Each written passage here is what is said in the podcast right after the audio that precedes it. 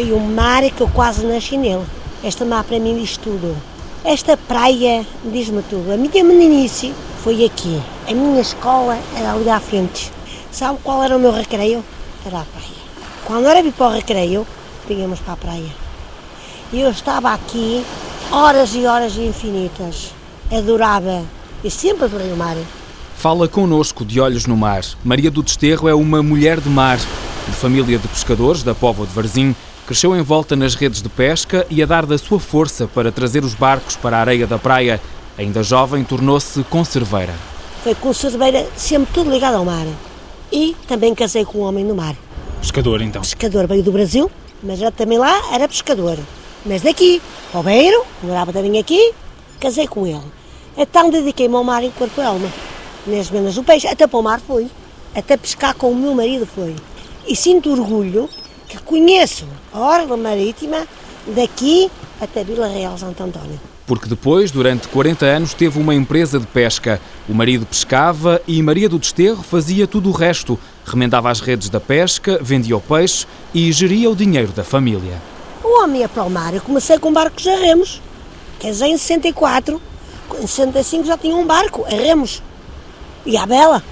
E então o que é que fazíamos? O homem chegava do mar, não havia rádios, nem havia nada. A mulher comia o pouco ou muito, ia para a praia e punha-se assentados às proas dos barcos. Que havia muitos barcos aqui na Póvoa. Vinha o barco, o homem que vinha na polpa do barco atirava um cabo, a mulher puxava e vem daí o ala, ala arriba. Ala arriba, com a venda do peixe a leilão por 5 mil reis. Puxava no barco para cima, a mulher ia vender o peixe. Como se vendia o peixe naquele tempo? A leilão. 5 mil reis, 5 500, 6 mil reis, peixe a leilão. No fim, a mulher do mestre tirava o avental da cinta, punha na areia, contava-se o dinheiro. Tirava-se as despesas e ali repartia-se logo o dinheiro. Quem tivesse fome chegava a casa e matava a fome. E matou a fome a muita gente, garante. Esta mulher de mar, da Póvoa de Varzim, aprendeu há 70 anos a matar a própria fome que sentia enquanto criança. Eu apanhava o camarão da costa assim na mão, comia o cru. Havia ouriços e eu partia-os em cima dos penedos e comia o que estava dentro. Chegava à casa e a minha mãe dizia, tu és toda cachapa, nem sabes que isso é. E meu pai dizia, fazes muito bem, isso é uma coisa para o cérebro Hoje é uma fortuna que vale isso, mas pronto, a gente não sabia naquele tempo. E eu comia isso. A gente apanhava as buzinas pequenininhas dos panelos, chamava-nos caramujos. E cozíamos, depois com gancho, tirávamos e comíamos. E Maria do Desterro lembra tempos duros para a mulher de mar. A minha vida era o mar. A mulher do mar tinha muito trabalho. Hoje, a mulher do mar, eu posso dizer, são senhoras. Porquê? Hoje é tudo puxado por máquinas, essas coisas todas. A mulher do mar não. A mulher do mar antigamente, a rede já era de algodão. Em três em três dias era para tirar do barco. Estendia-las na areia. Depois encascava-se as redes. O que é encascar as redes? Pintar. Como que se pintava? Com casca de salgueiro. E as mulheres do mar também faziam isso? É a mulher que fazia, o homem não fazia nada. Então o que fazia o homem do mar, Maria do Desterro? O homem só ia pescar. E eu, graças a Deus, tive a felicidade do meu homem nem fumar nem beber. Mas o homem da pesca chegava do mar direito à tasca para beber a sua pinguita. Tudo o resto era com a mulher? Tudo o resto era com a mulher. Criar os filhos, hoje falem-se, mudar a fralda. Eu até me ri sozinha, não é? O meu homem nunca mudou uma fralda a um filho meu. Mas a mulher do mar é que fazia tudo. Era desde a vinda do peixe, a tratar dos filhos, a tratar das redes. Depois as redes vinham rasgadas e a gente dizia atare. Não era atare, era botá-las prontas, cozer a rede. Atar a rede é calão poveiro, linguagem do mar, que Maria do Desterro ainda utiliza nos teatros em que participa no Serão Poveiro. Está ali uma doente, diz que queria uma consulta com o doutor. Posso mandar entrar? É? Pode, pode. Com licença, doutor. Já me vou safar com esta corrida. É só visto que me aparece. Não tenho doutor na caixa. Não tinha médico de família. Arranjaram-me este veio. Ora, vidas, o que eu venho aqui fazer. E há pouco. Chama-se adultério. Ainda me vai a receitar remédios que não há nas farmácias. O povo mata-se de rir pelo nosso vocabulário, não é? Nós só dizemos cegos e tortas. Não se diz nada direito, não é? Mas era o que as mulheres do mar faziam e diziam, não é? Portanto, o mar para mim é a coisa mais maravilhosa do mundo. Eu era solteira e vinha aqui mais ou menos para aquele direito ali. E punha olhar para o mar, assim infinito, e as minhas amigas já assim, terra, para onde estás a olhar? Para o mar? Porquê que olhas para o mar? Porque o homem vai casar comigo, vem daquele lado ali. E veio. Foi de barco que chegou o marido que lhe trouxe também a família e o negócio. Maria do Desterro tem agora um filho pescador. O mar que temos como pano de fundo está calmo, mas é olhar para ele que nos fala da revolta que sente. Pois tudo mudou. Eu sou de um tempo que é tudo diferente.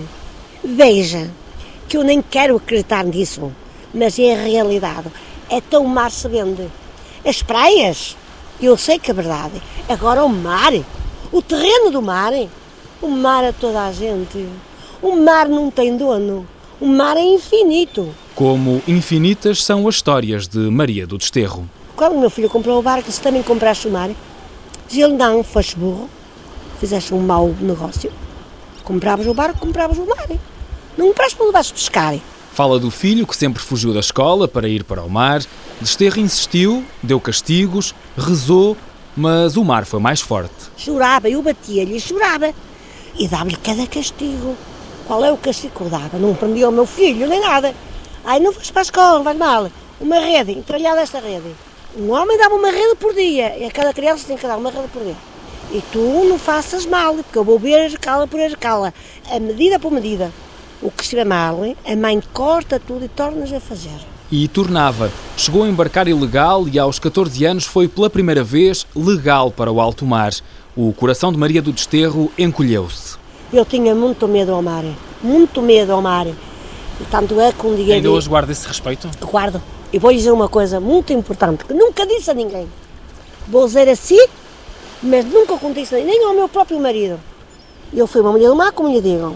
De noite, for noite, de noite, o próprio bater no mar, na areia, eu não sei, mas assusta-me.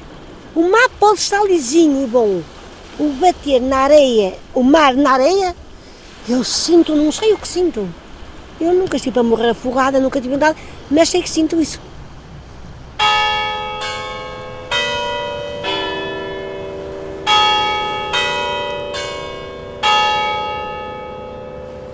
As Caxinas, logo ali ao lado, em Vila do Conde, terra forte de pescadores, passam hoje quase despercebidas, não fosse o memorial aos náufragos, um barco construído com cruzes, onde embarca uma frase do jornalista Abel Coentrão. O mar devolve-me uma, devolve memória de ti memória de e nela te resgato, resgato para, a eternidade. Não há barcos na areia, os que resistem estão no porto de Vila do Conde, da Póvoa de Varzim ou até mesmo no porto de Aveiro. Em China era só isto, era assim tudo moentes, os barcos eram remos, vinham peixinhos, os homens traziam as mulheres iam à praia buscar a espera dos maridos, não é que chegavam, buscar as, com as gamelas, ainda me lembro, vinha a sardinha, vinha o peixe, muita gente já chegavam lá e compravam, depois vinham as carrelas, que eram umas coisas de madeira, com umas, umas tábuas, chamava-se as carrelas, e elas metiam ali o peixe e traziam. Fátima Marques, peixeira no mercado das Caxinas, lembra outros tempos, tempos em que era criança era muito giro. E depois isto aqui, a vida quando não havia fábricas, porque isto ah, antigamente era uma fábrica ou duas de conserva. E então o que é que faziam as senhoras? Não é que não tinham trabalho, ia-se buscar o sargaço ao mar e metiam por aqui tudo e vinham os senhores compravam. Isto onde nós estamos era o sítio onde ele secava? Secava por aqui, isto aqui também não era tão larga, a estrada também tinha. Também tinha aqui os montes. Montes de sargaço. Apanhar as algas do mar para secar e tornar fertilizante dos terrenos agrícolas era trabalho de mulher, trabalho da mulher de mar. Pescadeiras, mariscadoras ou sargaceiras, como Glória, a última que resiste em Vila Chã. Tenho redes, o motor não é nosso, o nosso motor está no barco. Este é de um sobrinho meu que a gente deixa guardar. Tenho as coisas, vê, tenho o ganha-pão, mas isso é do sargaço. Tenho o gorricho, também só há aqui, aqui em Galachá.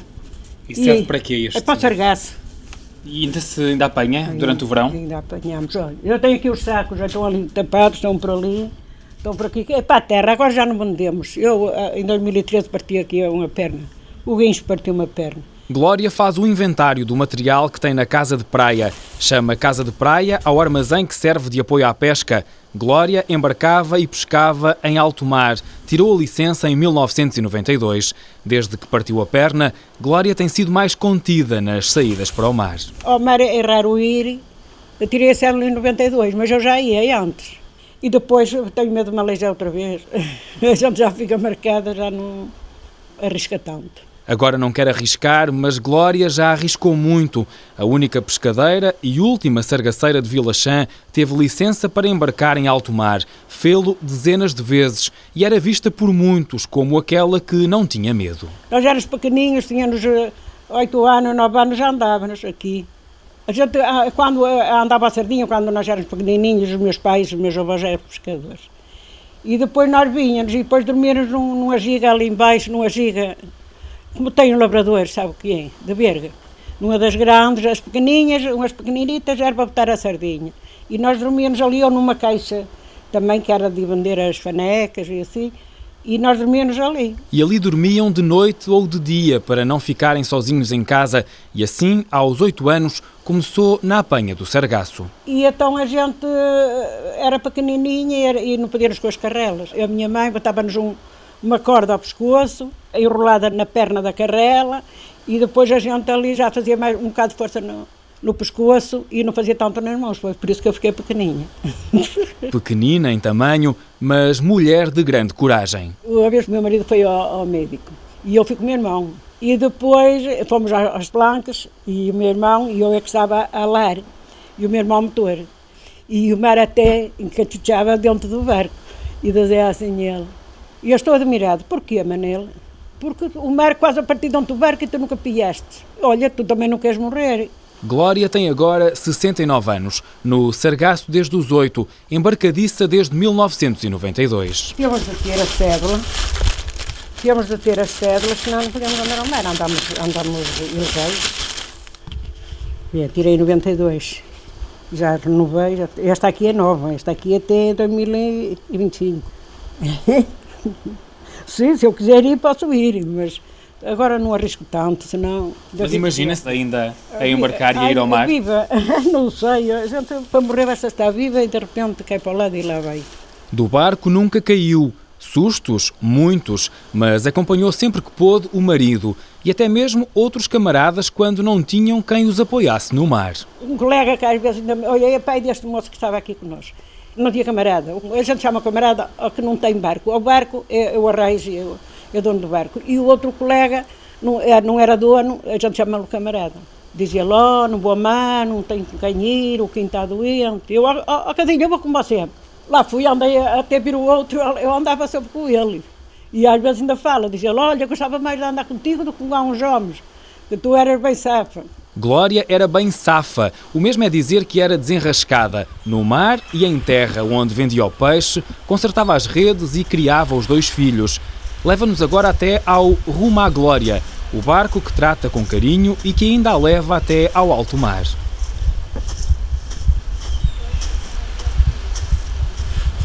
Já ando pouco, já ando. Sei lá, olha, aquele anda com o outro azul. Anda os dois, só vão num. Este anda sozinho, são os três irmãos. Anda, aquele faz conta que é um, dois, e o, nosso são três, e aquele vermelho quatro, aquele cinco e aquele seis. Não sei é este, Eduardo. O que é que pescam habitualmente? Nós aqui. Polvo, navalheiras, que é, é as coisinhas, aquelas coisinhas que estão lá, os cobres. Há um peixe, a gente chama nos caralhotes, há uns vermelhos, outros pretos, e, e há uma fanequita. Eh, nos cobres não dá grande peixe, ou há um safio. Agora nas redes é que dá outros peixes, da abadejo, da faneca, da maragotas, da turtes, que é da, da família. Na areia da praia de Vila Chã, Glória baixa-se para procurar buzinas, pequenos búzios que outrora serviam para localizar os pescadores. Ai, mas está com, com coisinhas. Eles, com esses grandes, tocavam. Toco. quando vinha na boi. Eles agora têm GPS e, e já vêm mais direitos à, à costa. Mas antes do GPS era assim que funcionava? É, com, eram grandes, eram umas grandes, tinham assim uma boqueina grande, aqui a coisa era grande. E depois faziam um furinho, esta já tem furo porque foi algum acidente ou, ou a areia tanto bater. E senão eles faziam um furo ali e depois uh, tocava e depois com o nevoeiro ouvia-se muito longe, quando a neva tem mais aumento.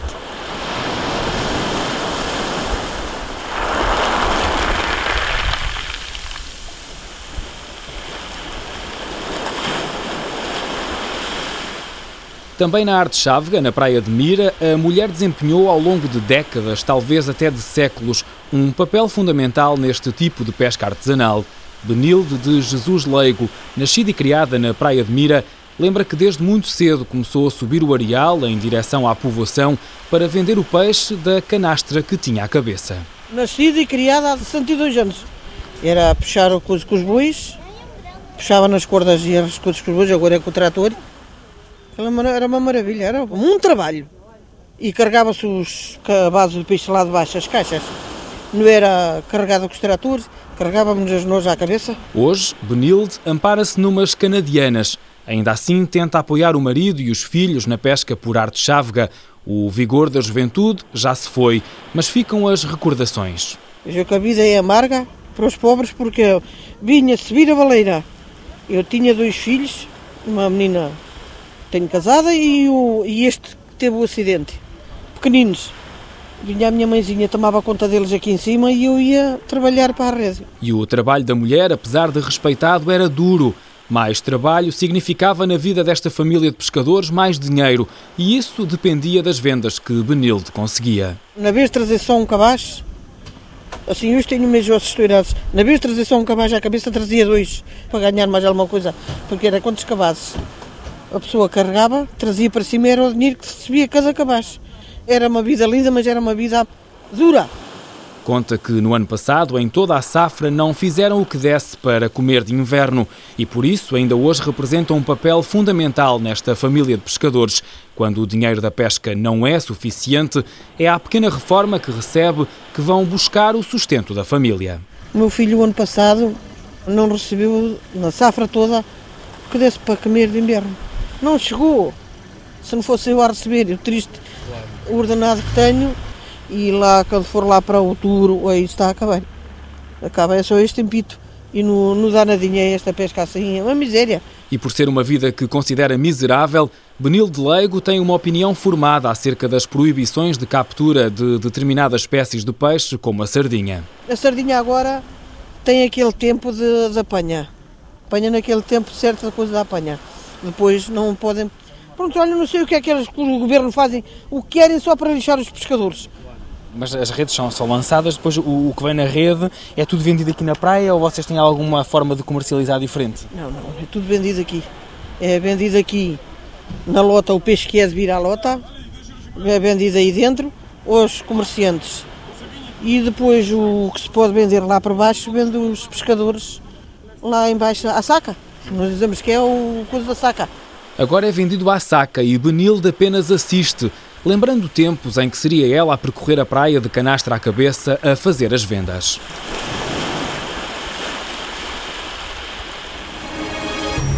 Senhora do mar, a tua voz me tendes caída. Vem tirar meia da vida? da paz desta mesa, desta casa perdidas. Amor que é de ti. No estuário do Sado, as Guardiãs do Mar, projeto ao qual a bióloga Raquel Gaspar dá voz, nasce dentro da Oceans Alive, uma cooperativa de educação marinha o projeto Guardiãs do Mar trabalha com mulheres pescadoras e tenta formar consciências para proteger o oceano. A nossa ideia é proteger um habitat, um habitat marinho aqui do estuário, que são as pradarias marinhas. Este habitat desconhecido da grande maioria do público é o terceiro habitat do nosso planeta que tem mais capacidade sequestrar o dióxido de carbono das emissões dos nossos carros e das indústrias e daquilo que nós precisamos para viver a nossa vida, sequestrar o dióxido de carbono e, portanto, com uma grande importância na mitigação das alterações climáticas. E são as mulheres pescadoras quem está agora a defender este habitat. Raquel Gaspar acompanha os golfinhos do Sado desde 1994. Para protegê-los era preciso limpar o estuário. A ideia de uma mulher abraçada por mulheres de mar.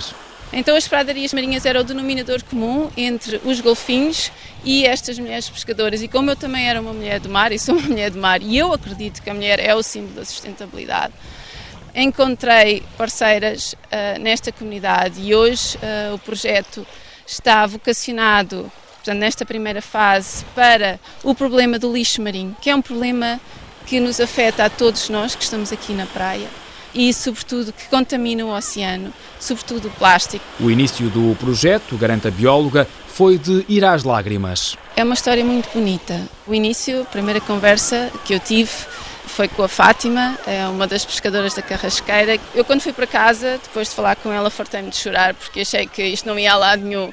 Mas na verdade é que hoje somos grandes amigas e hoje já temos 10 pescadoras no, no projeto. O grande ponto talvez tenha sido em fevereiro, quando conseguimos organizar eh, uma grande ação de limpeza na carrasqueira envolvendo a comunidade. Desde o dia em que as pescadoras arregaçaram as mangas, que o impacto tem sido enorme. Ao verem a tamanha quantidade de lixo, nós tirámos 6 toneladas de lixo naquele dia, das margens do Porto da Carrasqueira. Não percebia a quantidade de lixo que estava no oceano. Hoje, algumas delas, quando retiram as redes eh, do mar, retiram também não só o peixe e o marisco, mas também o lixo que encontram nas redes. Têm baldes ou sacos a bordo para guardar o próprio lixo e não os atirarem borda fora. Porque são mulheres de mar e pela importância social, cultural e económica que estas mulheres representam ainda em muitas comunidades espalhadas pela costa portuguesa, um grupo de voluntários em Vila do Conde decidiu homenageá-las, dedicando-lhes uma conferência TEDx. Tratar a comunidade das mulheres e o peso que elas têm realmente num sítio em que historicamente elas têm um papel muito importante, mas também fazer todo o percurso e história delas desde há 30 anos para cá. Desde as mulheres que se dedicam mais ao mar por este sítio ser à beira-mar plantado, até às mulheres mais cosmopolitas, mais citadinas mesmo da vila. Romana Fresco está na organização do TEDx Women, mas encabeça também o projeto WOW, World of Women, que pretende divulgar experiências, lições de vida, valores e criações de mulheres que se distinguem pela criatividade, pela inovação e pelo empreendedorismo. Era impossível fazer um TEDx em Vila do Conde sem abordar as mulheres ligadas à pesca que realmente tem uma componente fortíssima aqui que ainda hoje, de uma forma histórica ou não, gera interesse e realmente é muito, muito forte. Porque as mulheres, as que estão ligadas ao mar, são a identidade da comunidade pescatória das Caxinas, em Vila do Conde não são elas as pescadoras, mas são elas que traçam esta identidade, são elas que são conhecidas como as caxineiras, são elas que trabalham as redes ainda hoje em dia, eram elas que apanhavam sargaço, eram elas que esperavam os maridos, genros, filhos vindos do mar. Uh, são elas que tratam o mar com muito respeito. Elas vão estar lá presentes? Claro, vão estar presentes com aquilo que lhes é mais genuíno e característico. Uh, o evento vai exatamente começar por mulheres caxineiras a soltarem pregões. Ó oh, freguesa, venha ver o meu peixe, tenho um peixe fresquinho, algo do género assim. E eu vou-me descer, e eu e mais três amigas minhas, vamos descer na plateia, pela plateia abaixo, e vamos apregoar o peixe. Como Fátima Marques faz todos os dias no mercado das Caxinas, o peixe vem dos caxineiros, mas os barcos há muito que não chegam às areias das Caxinas. A lota é feita em Vila do Conde o governo, não sei se foi do Mário Soares, deu aqueles de subsídios para comprarem barcos e então os barcos pequeninos começaram a desistirem e começaram a ser substituídos pelos grandes, pronto, e foi onde ficou a caixina assim como que está agora. Uma caixina que olhando para o mar não se vê barcos? Não, agora não, agora só se vê um barquinho entrar para, para a lota da Póvoa, para o Porto da Póvoa, mas é mesmo lá fundo, aqui à beira-mar você já não vê nada dessa cultura, essa cultura já lá foi. E nessa altura em que os barcos chegavam carregados de peixe às areias das Caxinas, a mulher assumia um papel fundamental. À tarefa de vender o peixe e de fazer a manutenção do barco, a pescadeira tinha ainda de cuidar dos muitos filhos que tinha. Daqui dos pescadores aqui da Caxina, muitos emigraram para o bacalhau. E só no fim de seis meses é que vinham, não existia a pílula, quando vinha era sempre um filho que fazia. Depois elas tinham... Mais um para tomar conta. É, iam à chegada, aquilo era muito bonito, ali no Café Imperial, que é um café em frente à igreja, tem fotografias das mulheres a ir esperá-los aos barcos, tem os nomes dos barcos lá de, do bacalhau, e então elas iam à chegada com os bebés, e depois quando eles iam já ficavam grávidas de outros. Era assim. Nas Caxinas não há barcos, mas pescadores vai haver sempre, garante a peixeira Fátima Marques. Nunca deixará. Mesmo que eles imigram, muitos estão imigrados para a Espanha, e eles, mesmo os poucos que ficam por aqui, ou mandam a sardinha, só que agora a sardinha também está má. Os espanhóis vêm às nossas águas e podem pescar. Não sei como é, mas há sempre sardinha espanhola. No fundo é nossa, hein?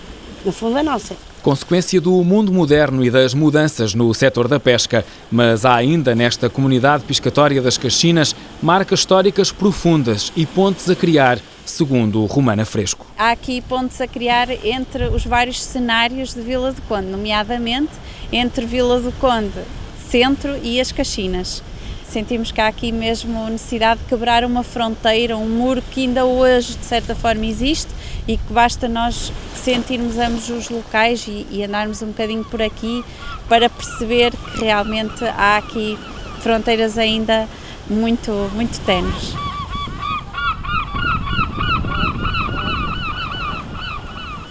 A mulher do mar tinha um certo respeito em tudo, na conversa, na palavra, tudo tinha um certo respeito. Hoje dizem que não é assim. Hoje dizem que não é assim. E eu acredito que não seja assim. Mas sinto desgosto nisto.